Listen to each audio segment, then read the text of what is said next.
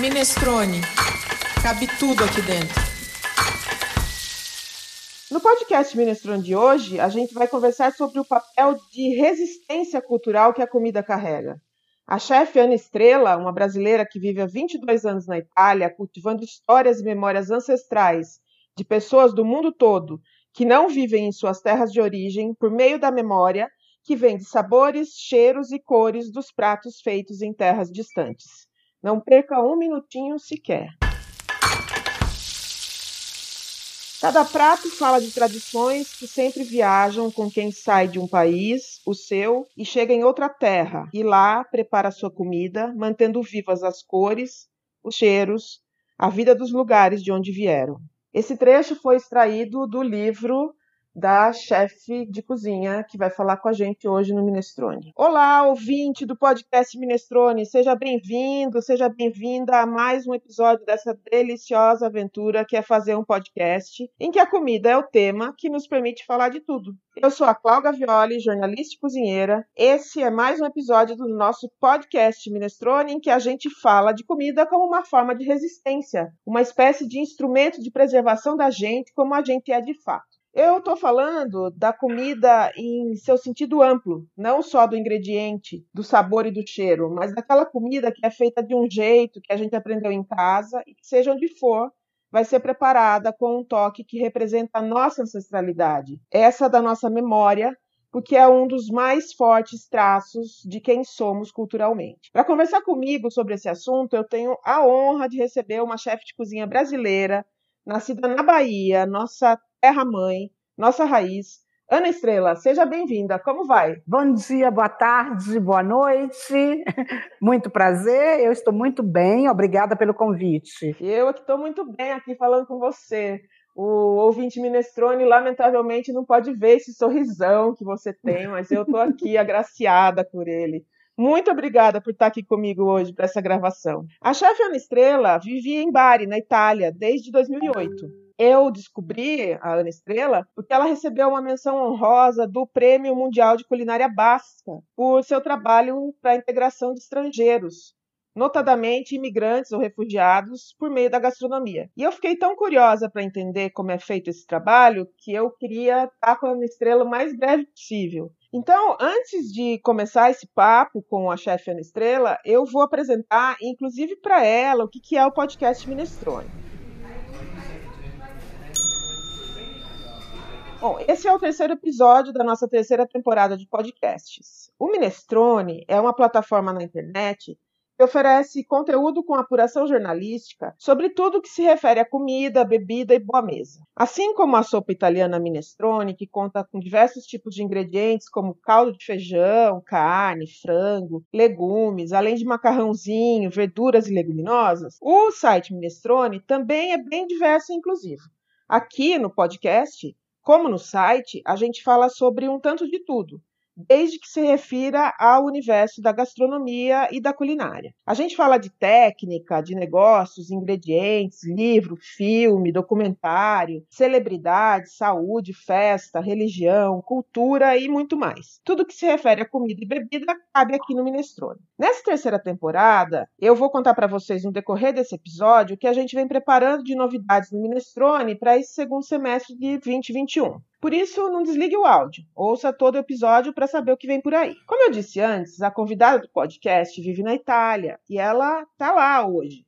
A gente está gravando à distância. Então, caso tenha alguma falha na qualidade do áudio, a gente já pede desculpa. Quem acompanha os podcasts talvez estranhe hoje um pouco como é que vai ser essa nossa conversa, porque em geral a gente tem uma roda e hoje vai ser um diálogo. É que o Minestrone é tão diverso que a gente sabe que também pode dialogar. E ter a chefe Ana Estrela comigo aqui hoje é uma honra, porque eu sei que ela tem muita história boa para contar para gente sobre esse envolvimento dela com os estrangeiros, com migrantes, refugiados e os pratos que eles fazem, porque esses preparos são carregados de memória e da cultura viva das pessoas. Ana Estrela, muito obrigado novamente por ter aceitado o convite. Vamos começar com a sua história, a sua ida para a Itália e esse seu envolvimento com a comida. Conta pra gente como é que isso aconteceu. A história, como eu disse, é longa, né? Mas tá bom, vamos rapidinho. Eu vim para a Itália porque eu fui casada, eu era casada com um italiano daqui da cidade de Bari. Mas a minha vida a Salvador de Bahia, que também não tinha muito a ver com a cozinha, eu era uma bailarina, eu era uma dançarina de uma companhia nacional, companhia reconhecida porque o meu, meu mestre, o mestre King, Raimundo Bispo dos Santos, foi o primeiro homem negro a cursar uma universidade de dança no sul da América. Então, eu conheci ele com a idade de 12 anos, comecei a fazer dança e por 40 anos a minha vida foi ligada a ele. Até quando eu vim aqui para a Itália, eu continuei a promover a cultura afro-brasileira através da dança e trouxe ele três vezes aqui na nossa cidade, na cidade de Bari, em que ele conheceu pessoas e fez seminários de dança e de cultura afro-brasileira. Depois de algum tempo, eu tive um pequeno problema de saúde. Esse problema de saúde me levou a engordar muito e eu estava já fazendo outros tipos de trabalhos, porque aqui eu já trabalhava com as escolas, sempre no trabalho social. Então, eu trabalhava com as escolas, eu trabalhava com pacientes psiquiátricos, através da minha arte, né, daquilo que eu sabia fazer bem. Então, eu elaborava projetos socioculturais através da dança. Com esse trabalho, eu pude também expandir a meus conhecimentos, conhecer outras pessoas, outras culturas, e fundei uma associação cultural que se chama Origens, que é Origens, sabem bem o que é, né? Partindo das minhas Sim. origens afro-brasileiras e construindo um, um, espaço de acolhença, mas também de trocas, não com as outras culturas. Então, com as origens também de outras culturas. E a associação, logo quando nasceu, no 2008, ela logo começou a ganhar espaço na cidade e ser reconhecida. Eu estou aqui na Itália de 1998. E com esse conhecimento, com essas associações, comecei a ser convidada também para participar das festas das outras associações, das comunidades estrangeiras que eram presentes aqui no território, ao qual me chamaram para participar de uma grande festa que tem aqui na cidade, mas é reconhecida a nível nacional, que é a festa dos povos, que são as festas de tantos países e das comunidades estrangeiras no território. Inicialmente eu sempre ia com a participação artística, não me convidavam para fazer espetáculos de dança, e eu tinha esse grupo montado com a dança e com a percussão, com brasileiros e italianos misturados, e me convidavam muito para participar. E eu, dali de cima do palco, fazíamos o soundjack, eu via essa, essa multidão de pessoas que invadiam os stands das comunidades estrangeiras para provar comida. Mas isso acontecia uma vez no ano. Então, se você não conhecesse as pessoas das comunidades, você tinha que esperar o ano sucessivo para poder saborear as coisas. E como eram tantas comunidades, eu também sou muito curiosa, né? Então eu ia ali e tentava comer, mas era impossível poder experimentar tudo, porque eram muitas, né, comunidades. Então a festa durava dois dias. Em dois dias você não conseguia comer que nem sua comida de 12 nações diferentes, né? Então ficava sempre aquela aguinha na boca, porque alguma coisa você não, muitas coisas, não alguma, muitas coisas você não conseguia experimentar e tinha que esperar um ano inteiro para poder rever a festa no ano sucessivo. E essa coisa, aí eu dizia, poxa, mas veja um pouco, né? Se alguém quer comer alguma coisa de diferente da comida italiana, acha pouquíssimo aqui, não tem muita coisa. E aí o passo maior foi dado quando eu fui convidada para fazer um laboratório para os refugiados que eram vítimas de tortura. Então, essa coisa foi um grande desafio para mim, porque eu disse: Meu Deus do céu, eu não, acho que eu não tenho condições de fazer isso. E a psiquiatra que me convidou para fazer esse trabalho me disse: Não, você tem condições sim. Eu acho que você é a pessoa ideal. Até e esse aí momento não tinha comida. Não tinha comida, tinha só de vez em quando, quando eu fazia as festas da minha associação, eu cozinhava, cozinhava a feijoada que todo mundo para conhecer, ou então um prato típico baiano, mas era uma coisa muito esporádica, não? Cozinhava para a festa da associação oferecia às pessoas. Algumas comunidades me convidavam, diziam: ah, traga alguma coisa do seu país. Aí eu cozinhava um doce, uma coisa e levava, mas muito assim. Depois que eu fiz esse trabalho com as pessoas refugiadas, aí eu pensei, ah, gente, eu tenho que contribuir. A minha associação tem que contribuir, não pode ficar parada, é, né? Porque não, não existimos só nós no mundo, então a gente tem que fazer alguma coisa. E pensei, qual é o elemento que eu posso utilizar com divisão e de interação, né? De interagir, para fazer interagir as pessoas imigradas, principalmente os refugiados, com o território. Pensei na dança, porque era o, o meu elemento principal, mas depois pensei, a dança vai ser muito restritiva. Então eu precisava de um elemento que fosse muito mais amplo, que conseguisse abranger o máximo possível. E aí me lembrei das festas dos povos, lembrei disso tudo e falei: a comida. É o ponto, é o ponto de encontro, de condivisão e é o ponto para a gente fazer interação. E eu vi, porque nas festas dos povos, eu vi aqui, na frente da comida, caíam essa, essa ideia de do ser diferente, caíam as barreiras. No Aí eu falei, olha, por curiosidade, né? Se não fosse por, por, respeito, Exato. pelo menos por curiosidade, a por curiosidade. isso, né? Exato. Através da curiosidade, depois a gente pode abrir o espaço, né? Aí eu falei, é o elemento que é de impacto imediato é de encontro imediato. Aí fui estudar, fiz uma escola de um ano inteiro, me formei e aí eu falei, ok, agora eu estou pronta para poder dar voz a essa ideia projetual. Essa escola é de cultura ou de comida, de gastronomia, culinária? É de gastronomia, mas de restauração. É uma, uma escola que eu fiz que dava também elementos de como abrir o restaurante, não só de saber cozinhar, Gestão mas de, negócio de empreendedoria, uma série de coisas, né? Eu fiz duas escolas. E também teve uma muito, muito prática que me ensinou todas as partes digamos, burocráticas para poder atingir um objetivo que era aquele de um dia poder ter um restaurantezinho, porque a ideia nasceu dessa maneira. Mas a associação não tinha dinheiro, porque custa muito aqui. Aqui na Itália custa muito fazer uma coisa desse jeito. Você não pode abrir em qualquer lugar. E aí eu coloquei a mão na cabeça, eu disse, ah, meu Deus, eu estava com a ideia do Brasil, né? Que a gente dá um jeitinho. Sim. Aqui não, não, não se pode dar um jeitinho, porque tem um sistema sanitário que é muito rígido. Então, a ideia ficou, aí eu comecei, eu disse, eu tenho que provar, ver se essa coisa funciona. Então, como uma amiga minha, que faz parte da associação, ela tem um bed and breakfast, ela disse, por que, que a gente não, não faz lá alguns jantares, assim, esporádicos, e você começa a perceber se essa coisa funciona, ou é só uma ideia da minha cabeça, porque a minha preocupação era essa. Então, a gente organizou uma série de, de jantares nesse B&B, pensando em um número de 12, 15 pessoas.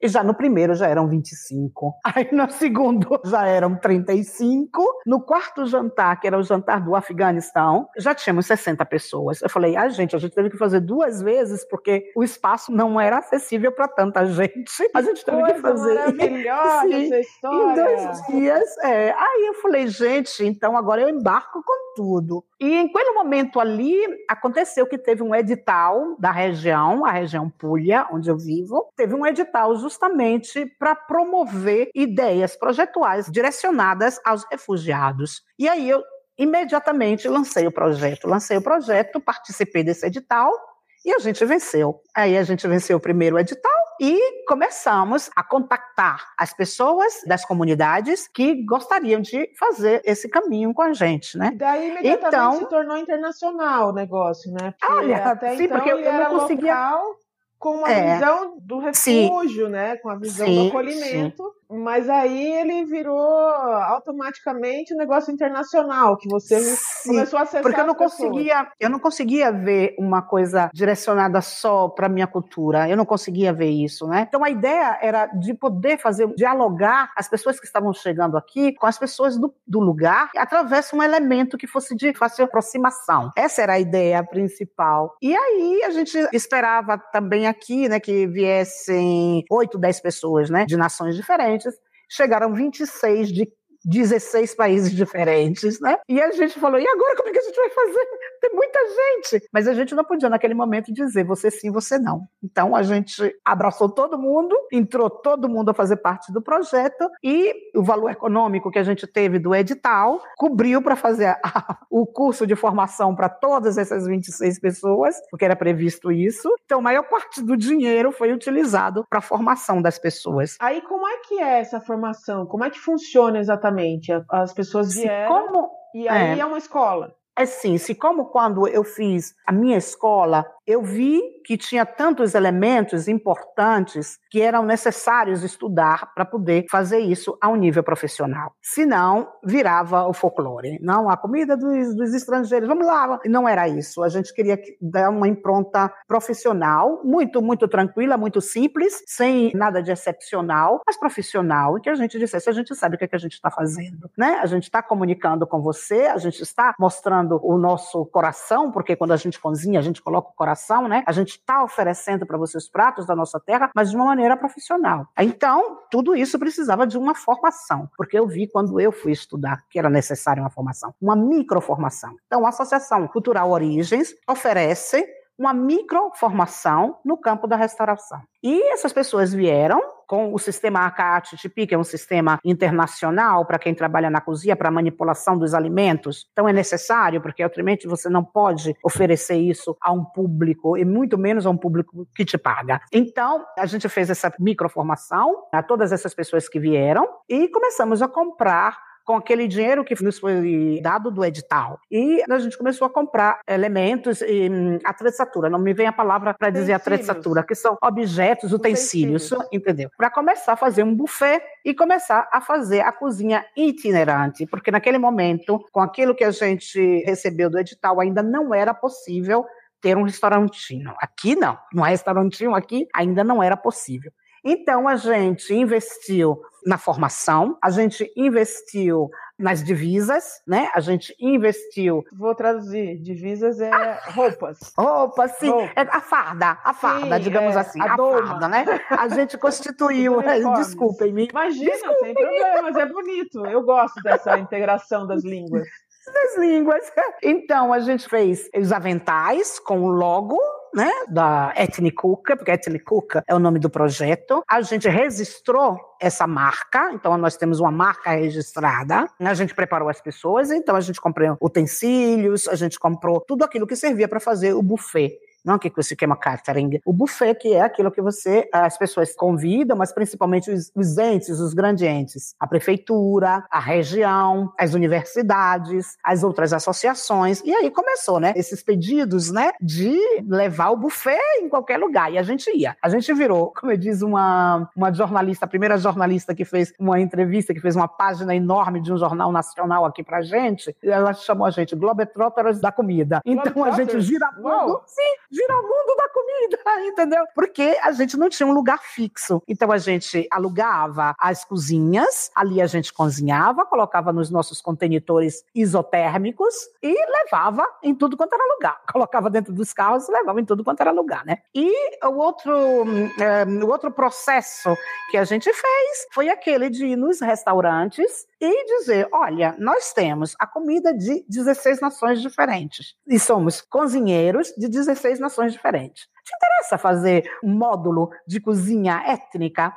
E os restaurantes começaram a aceitar, e aí a gente fechava, que nem só todas as quinta-feiras com um restaurante em uma cidade, todas as sextas-feiras em um restaurante numa outra cidade, todos os sábados em uma outra parte. E realmente viramos o giramundo do, da, comida. Que coisa isso. mais linda! Isso, olha, estou encantada, porque vou até te contar, eu também fiz um projeto, mas o meu projeto era muito menorzinho, né? se chamava lá em casa para jantar, porque eu também estudei gastronomia tardiamente e aí quis ter um restaurante, mas aqui também é caro, né? E ah. também fiz, mas o meu não cresceu, não, não se tornou isso, né? Não se tornou essa coisa linda, expansiva, que é muito muito bacana, porque eu acho que tem o âmago do acolhimento do refugiado. Isso é do muito refugiado, bonito. Sim. E, Essa é a coisa muito, principal. Muito necessário. E assim, me desculpe o meu preconceito de paulista, mas é que baiano tem essa habilidade de fazer projetinhos que dão certo e viram projetões. Que ótimo, sou feliz, sou feliz, então.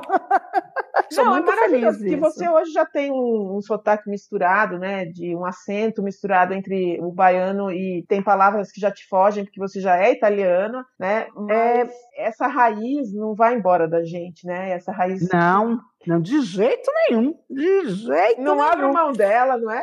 Não.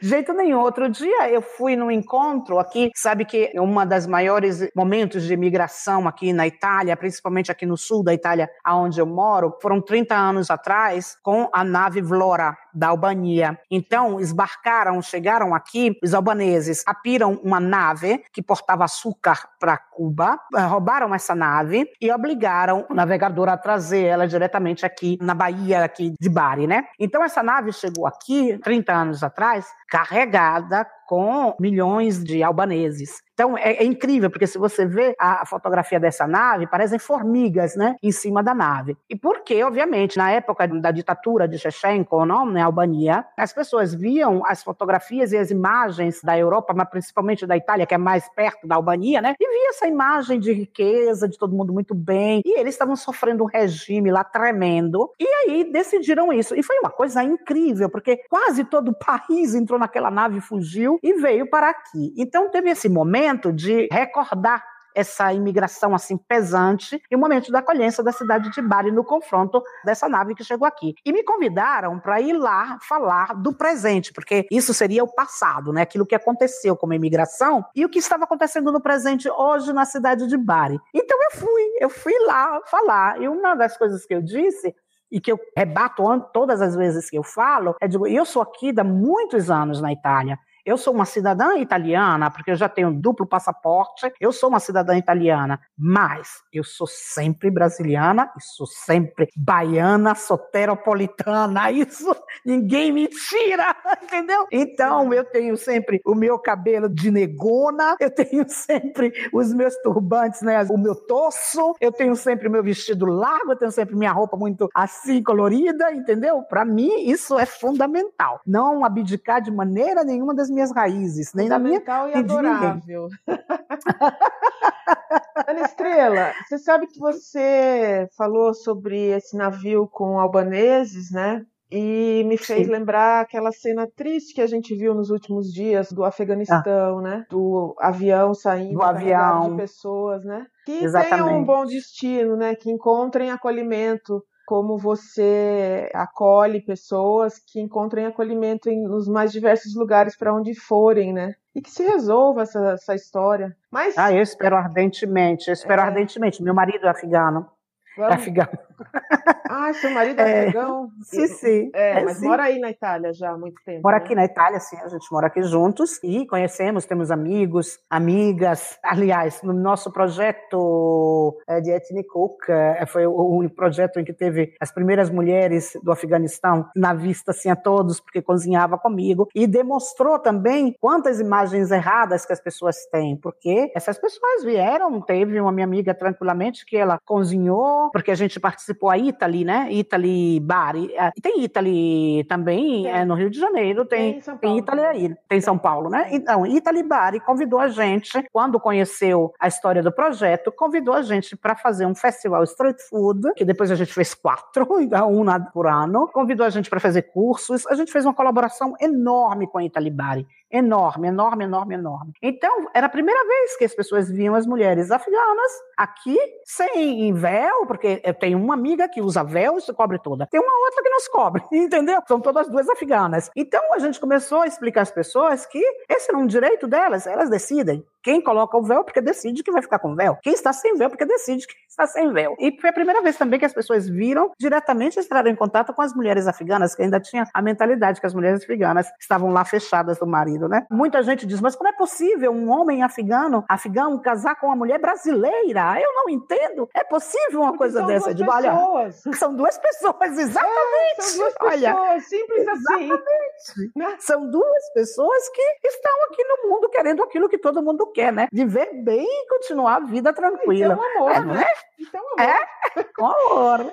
Então, e, a ideia do livro, ela veio junto assim ou foi uma consequência, né? Porque o livro tem uma quantidade de receitas e também de histórias. Eu não tenho o livro em mãos, não tive ainda a oportunidade de importar. Não tem aqui no Brasil, não achei, pelo menos. Ainda não chegou, mas tem Amazon. Mas conta para mim do livro. Aí o livro foi uma, um resultado desse trabalho da Ethnic Cook. Sim, agora, quando a gente começou esse trabalho, né, que a gente foi para frente, como eu te contei, né, com esses jantares feitos nos restaurantes, com esses buffets feitos para tantas associações e tantas coisas. Aí a gente começou a caminhar e as pessoas começaram a conhecer, então nós fomos convidados para participar. Outro, a Italy, fomos convidados a participar a um projeto que se chama Food for Inclusion. Esse é um projeto do Alto Comissariato ONU para os Refugiados e a Universidade de Ciência Gastronômica de Polenzo, que é uma grande universidade aqui que forma grandes chefes. E eu tive a sorte de ter sido convidada com eles para o trabalho que a gente estava fazendo e estudar também na universidade, né? E eu fui, levei comigo duas mulheres refugiadas e isso foi um grande prêmio e um, um grande valor que se juntou a todo aquilo que a gente já estava fazendo. E aí, quando a gente voltou, eu pensei, falando com as pessoas que faziam parte do grupo, né?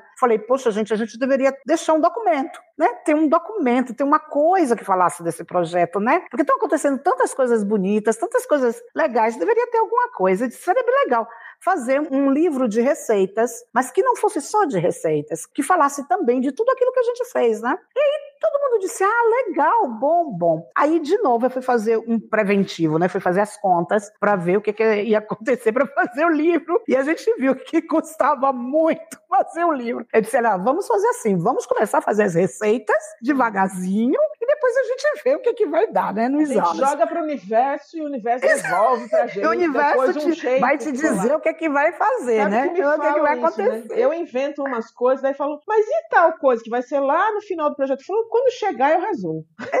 Exatamente, quando chegar eu resumo. Então vamos fazendo. Então, é, passando né, na frente, fazendo uma série de coisas, depois a gente participou também de um projeto da universidade e a gente foi considerado uma das três melhores práticas de empreendedoria e que valorizava a competência dos migrantes, e a gente foi escolhido, e é uma outra coisa excepcional, e a gente faz parte também dessa fundação, que se chama Fundação ISMO, que está em Milão e que fizeram um catálogo, está sua internet, e quem quer conhecer a história de Ethnic Cook pode ir e vai ver esse catálogo, que é uma das melhores práticas do sul da Itália. Então, aí a gente vai fazendo as coisas, né? Vai dizendo, tá bom, o livro, vamos deixando ali. Aí contatei um amigo meu, que é um grande amigo. Aí falei para ele, olha, eu tô querendo fazer isso, você quer... Ele logo topou. Se eu, guarda, com dinheiro ou sem dinheiro, tô com você e a gente vai fazer esse livro. Não se preocupa, vamos ver quanto é que precisa. E ele também começou a estudar e a pesquisar editoras que eram sociais, que tinham uma forma de ver a edição de um livro de maneira diferente. Mas sempre faltava aquele dinheirinho ali, né? Um pouquinho aqui. Eu digo, bem, vamos trabalhando e vamos ver.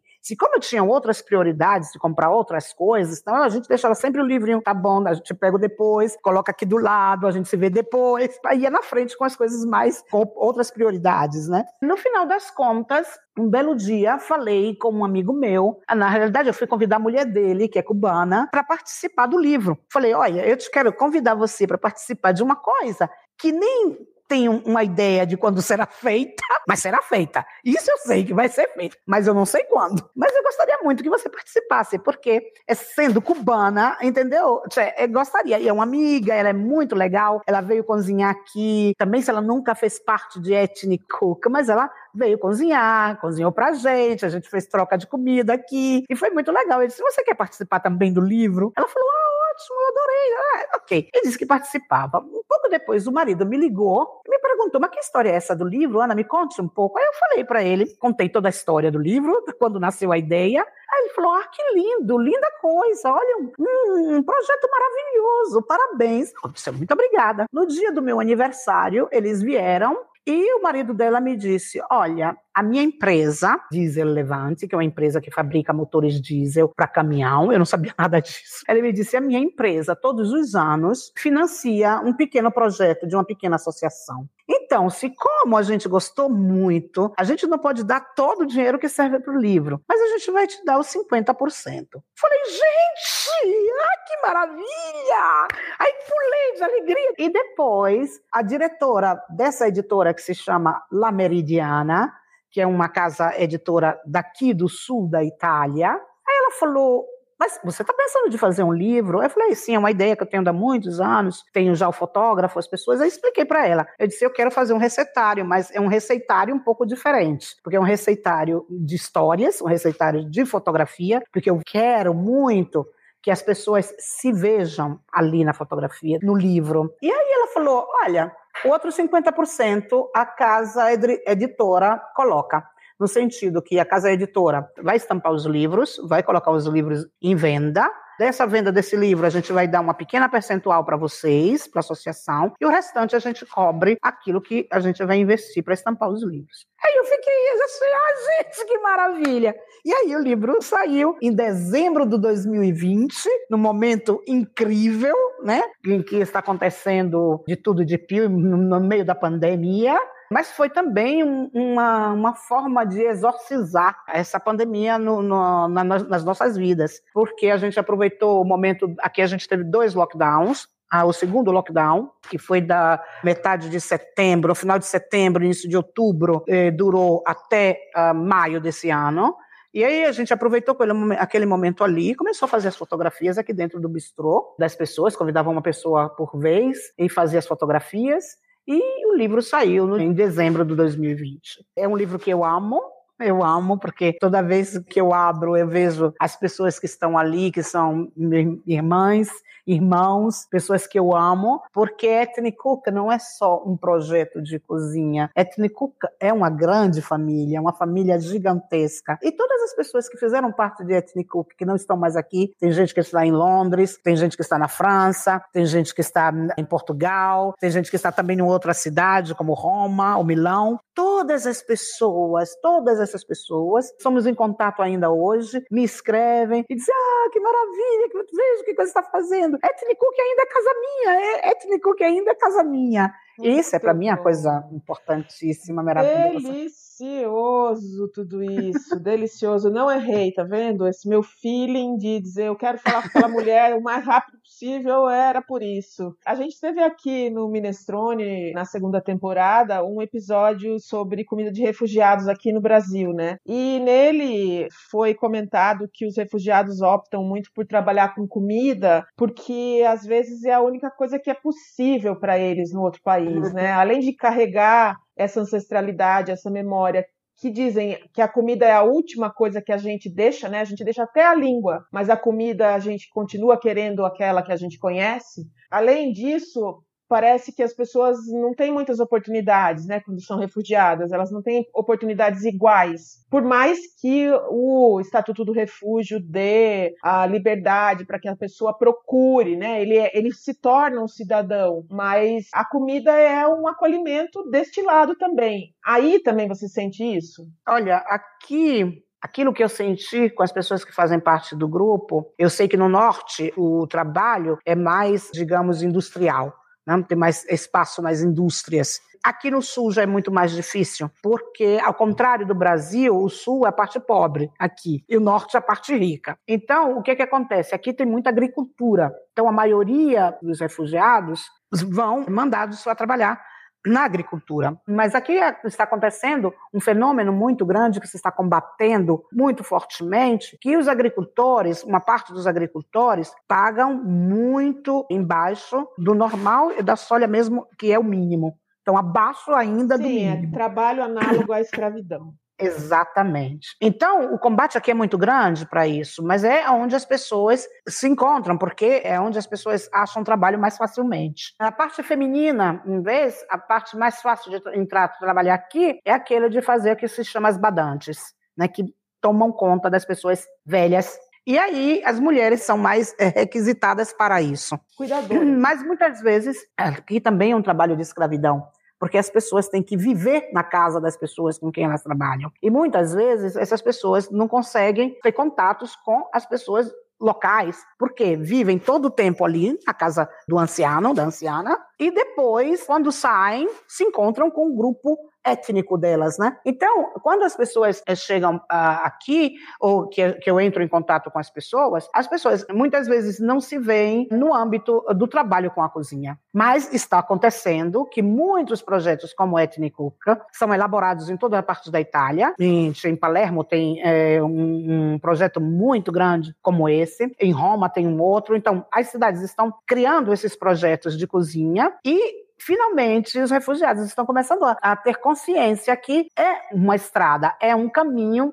e começam a fazer também as escolas e participar. E o prêmio mundial da culinária basca, você acabou se inscrevendo e teve ah, lá uma uhum. menção honrosa, né? Aqui no Brasil Sim. a gente deveria ter soltado muitos rojões, né? Mas pouca gente falou. Eu acabei ficando sabendo pelo Ricardo, que é o assessor, né? Conta um pouquinho como é que foi isso e, e como é que é, é a isso, repercussão. Essa é uma coisa muito legal, né? Então, a gente participou do projeto de um outro edital, que é um edital daqui da prefeitura de Bari, que era um edital para formar é, empresas sociais nas periferias, digamos, nos bairros considerados a risco, né? E se como a nossa ideia projetual era de criar um restaurantezinho nesse nesse bairro aqui, que é um bairro muito particular, que se chama Liberdade, é um bairro popular, um bairro muito vivaz. E é o bairro em que tem o maior número de imigrados, o maior número de refugiados, o maior número de etnia. Tem,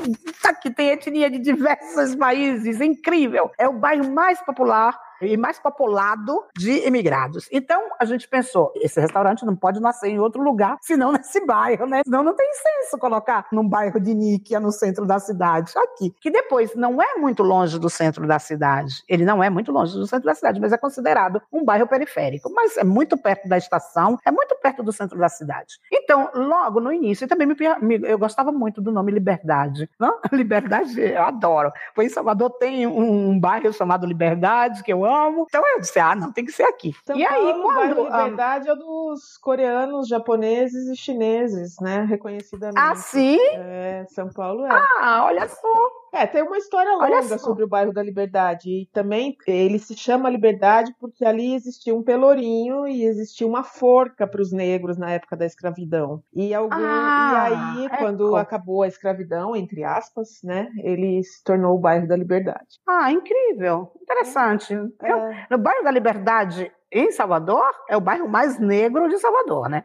É o bairro mais negro em absoluto. É onde nasceu o Ileaie, que também é um bloco carnavalesco, mas é uma comunidade, é a comunidade negra de Salvador de Bahia, é o primeiro do bloco afro brasileiro, que foi é, o Ileaie, dentro do, do, bairro da Liberdade, em Salvador. Então, liberdade, entendeu? A palavra está para a palavra... sermos livres. Né? Exato. E aí, uma assessora né, daqui da prefeitura, ela me escreveu dizendo, olha, tem esse edital, e eu acho que esse edital é perfeito para vocês, porque ela também adorou quando conheceu o projeto, né? Aí eu, eu falei com um amigo meu, que ele é uma pessoa que participa de editais, é uma pessoa muito hábil, né? Ele tem uma agência de consultoria justamente para projetos, para ideias. Aí eu falei para ele, eu não sei como fazer, porque da outra vez foi sempre uma pessoa que me ajudou. Ele falou, você quer vencer? Aí eu falei, eu quero. Ele disse, é, mas tem que me pagar. Aí eu disse, ah, basta que você tire aí do edital o dinheiro, porque eu na minha bolsa não tenho nenhuma. Ele falou, tá bom, manda-me tudo aquilo que você quer fazer, que eu vou construir esse projeto imediatamente. E ele escreveu um projeto assim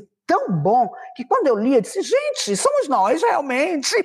Ele falou, é, são vocês. É que você não sabe escrever, você não dá o valor que você tem a você mesmo e ao, ao projeto de vocês. Eu dei só o valor que vocês têm. E aí a gente venceu, a gente venceu esse edital.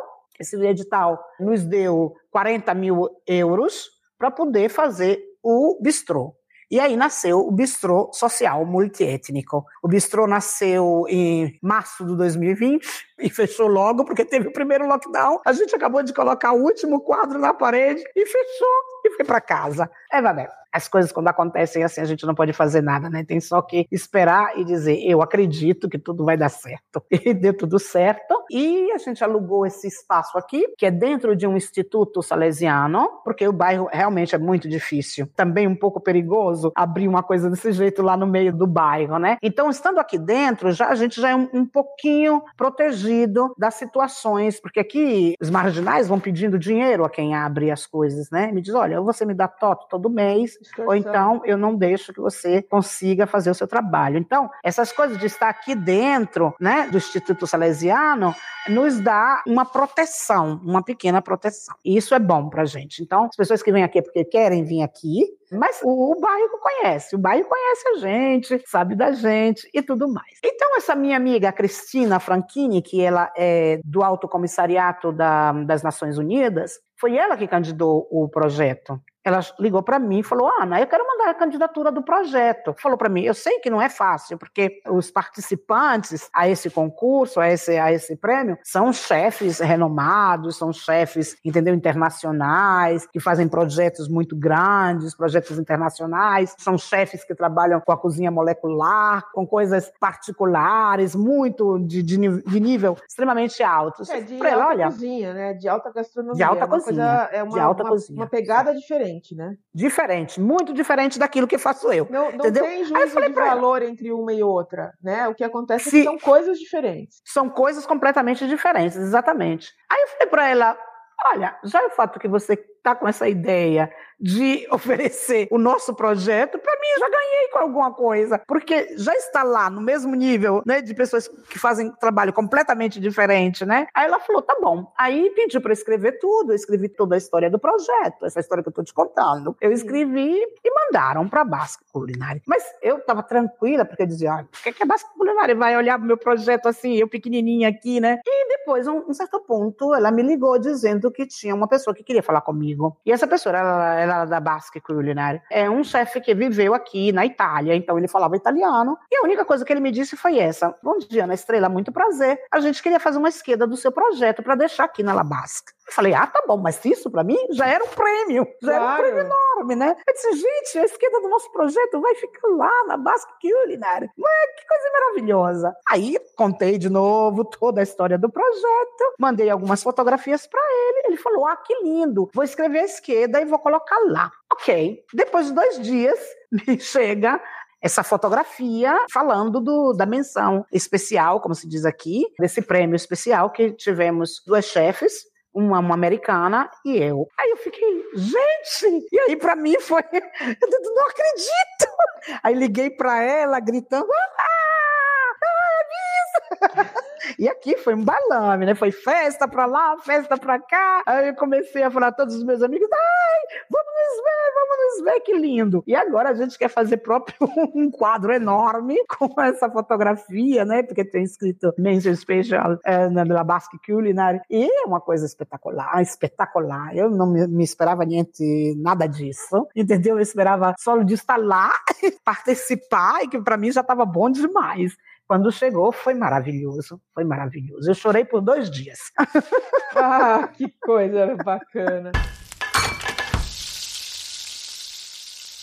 Ana Estrela, tá maravilhosa a conversa, mas deixa eu te contar também, também para os ouvintes do Minestrone, o que, que vem por aí ainda esse ano. Agora, em setembro, o Minestrone lança o Clube de Assinaturas Minestrone, que vai ser um projeto no qual vai ter uma curadoria para que todos os meses as pessoas recebam em suas casas uma caixa de produtos gastronômicos, que pode ter produtos étnicos, inclusive, e para isso a gente vai montar aqui um clube de assinaturas. Também, junto com o nosso clube de assinaturas, a gente vai ter um pequeno e-commerce para as pessoas comprarem também itens avulsos se quiserem. É tudo muito incipiente, tudo muito começando, não vai ser um marketplace, não, vai ser no começo um pequeno e-commerce. E também vem com isso tudo cursos minestrone sobre estudos da alimentação, da gastronomia e culinária. Então a gente está cheio de ideias novas aqui para o minestrone, tentando expandir as fronteiras. E para você que nos ouve, já sabe que a gente adora comer, falar de comida. E você também deve gostar porque está aqui nos acompanhando nessas deliciosas conversas que a gente tem com convidados tão especiais e especializados em coisas tão inusitadas e tão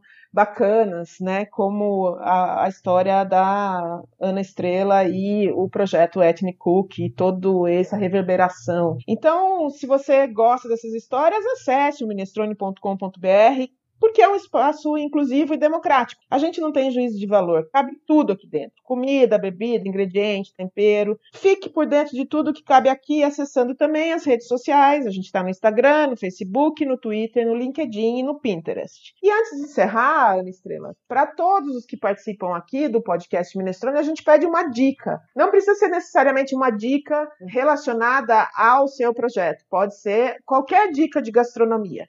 Pode ser um filme, um livro, qualquer coisa, né? Uma música que te faz pensar em gastronomia. Enfim, é uma dica para que as pessoas possam ter um pouquinho do contato que você tem também com essa relação da gastronomia. Conta aí pra Ah, você, ah, você me falou dessa dica. Eu não sei se tem esse. São dois filmes que eu gosto muito. Um é um filme muito antigo. Aqui se chama O Pranzo de Babette, ou Sim. seja, O Almoço de Babette.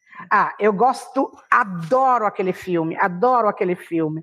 Adoro aquele filme e o senso, né, da condivisão que aquela mulher tem, mas o senso próprio de demonstrar como, como é maravilhoso, a explosão dos sabores e algumas vezes a negação do outro lado disso que é o gozar no comer também, né? Esse é um filme que eu amo. E depois tem um filme muito mais novo que é muito divertido e é um filme que fala também do choque de culturas. Se chama Amor, Cozinha e Kerry. Eu não sei se tem aí. Amor, Cozinha e Kerry fala do encontro dessa família indiana e que chega na França e eles constroem um restaurante de frente próprio na rua, próprio uma rua que tem uma grande casa de um lado, uma grande casa do outro. E nessa casa daqui tem um restaurante de uma grande francesa, né, muito chique e tudo mais que já teve uma estrela Michelin. E do outro lado eles fazem o restaurante deles próprio de frente e começa uma batalha entre eles dois, né? Muito interessante, é divertido porque é muito muito leve, não é pesado, é muito divertido ele com toda a sua nuance indiana, não? às vezes com os vestidos, com a música, e ela muito sofisticada, muito, não? Alta cozinha francesa, entendeu? E ele cozinha indiana feita no tandu, muito assim, cheio de espécie. E é muito lindo, né? Como, muito lindo. como os filmes transcendem, né? Você falou é, em italiano os nomes dos filmes. Aqui no Brasil, o Banquete de Babette é A Festa de Babette. E Ah, esse ok. filme, Amor, Cozinha e Kerry, que você falou, aqui foi é, lançado como A 100 Passos de um Sonho. É, inclusive, Olha é, só. é muito bonito mesmo, tanto um quanto o outro. A gente tem um episódio do podcast Minestrone que a gente fala só de filmes.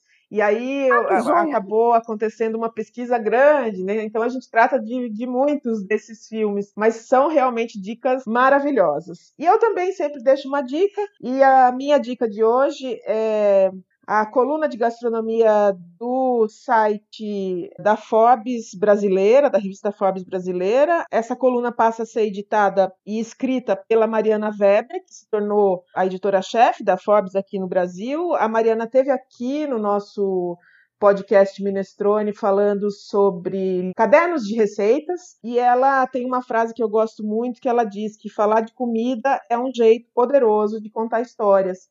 E tem tudo a ver aqui com a conversa que a gente teve hoje, maravilhosa, com a chefe Ana Estrela, essa cozinheira, dançarina, sorriso largo e tudo mais. Eu tô aqui rasgando a seda, né, hoje. Eu não faço isso em geral no Minestrone, mas é que eu tô, fiquei emocionada com esse nosso episódio. E para terminar, a gente tem o que a gente chama da hora do jabá, que é para você deixar os seus contatos, como é que as pessoas conseguem comprar o seu livro. Então, a hora do jabá para Ana Estrela. Então, vocês podem me encontrar no Facebook. Eu estou ali, seja como Ana Estrela, tem a página da associação Associação Origens e tem a página do projeto Ethnic Cook. A página Ethnic Cook fala do projeto, mas também fala do que acontece aqui no Bistrô, porque no Bistrô nós fazemos shows eh, de música. Teve, o último foi um show de uma, de uma can- um cantora brasileira que mora em Portugal e ela veio aqui. A gente faz apresentações de livros, a gente faz seminários, a gente faz encontros de dança, de percussão. Agora, por exemplo, em setembro a gente vai fazer o Arrastão de Iemanjá. É um evento que acontece em Milão, feito da um meu amigo Caldo Santos, e a gente vai levar ele aqui em Bari também. Então já são 10 anos que a gente faz aqui, com dança, percussão, junto do mar aqui, levamos as flores brancas para dar um, um presente de paz, e um pedido de paz para o mundo inteiro. Então, Ethnic Cook é a página do Bistrô, nós estamos também no Instagram. Depois temos o livro em Amazon, e não sei, mas o livro é italiano, não sei se um dia a gente puder traduzi-lo em português, vou estar muito feliz. Muito bem, adorei tudo isso. Obrigada a você, Ana Estrela. Foi muito mágica a nossa conversa. Eu adorei te ouvir. Acho que o ouvinte do podcast Minestrone também vai gostar muito. Esse é um momento especial mesmo para esse padrão de conversa, né? Para a gente falar um pouco de sensibilidade, de amor, de acolhimento. O mundo está precisando muito disso tudo, né? Nós brasileiros sim. aqui estamos precisando muito disso tudo. A gente está um Sim. pouco desalentado diante de tudo que vem acontecendo aqui no país, dessa caminhada ditatorial que a gente vem tendo em muitas partes do mundo, mas aqui nós brasileiros estamos sofrendo isso de uma forma muito muito dramática, né? Na verdade, quem tem É, eu sinto, eu sinto o sofrimento, eu sinto aqui também. Meu coração chora muitas vezes pelo Brasil por aquilo que está acontecendo no país, é, realmente. Mas o que a gente tem para devolver diante disso tudo é esse sorriso largo e essa esse não deixar de fazer aquilo que a gente acredita, né? Eu aqui no meu Exato. minestrone, pequeno e caminhando e descobrindo gente interessante como você, e você aí desbravando o mundo, né? É, sapore e story Dal mundo. Dal mundo. Sim, sabores e histórias do mundo. Muito Exato. bom, muito bom. Muito obrigada. Muito obrigada, Cláudia. Muito obrigada mesmo. Eu fico feliz e, e, agradeço do fundo do meu coração por esse momento, por esse espaço que você deu para mim, para o projeto, para nossa caminhada. Muito obrigada. Eu é que agradeço. E você, ouvinte que gosta do podcast Minestrone, compartilhe, fale para os amigos que não conhecem o Minestrone, não costumam ouvir podcasts, que essa mídia existe. Até o próximo podcast Minestrone. Muito obrigada a todos pela audiência. No Minestrone cabe tudo. Um beijo para vocês.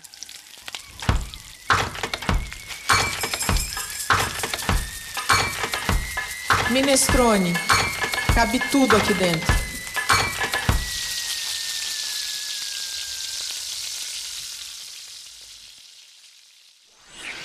Esse podcast foi editado por Domênica Mendes.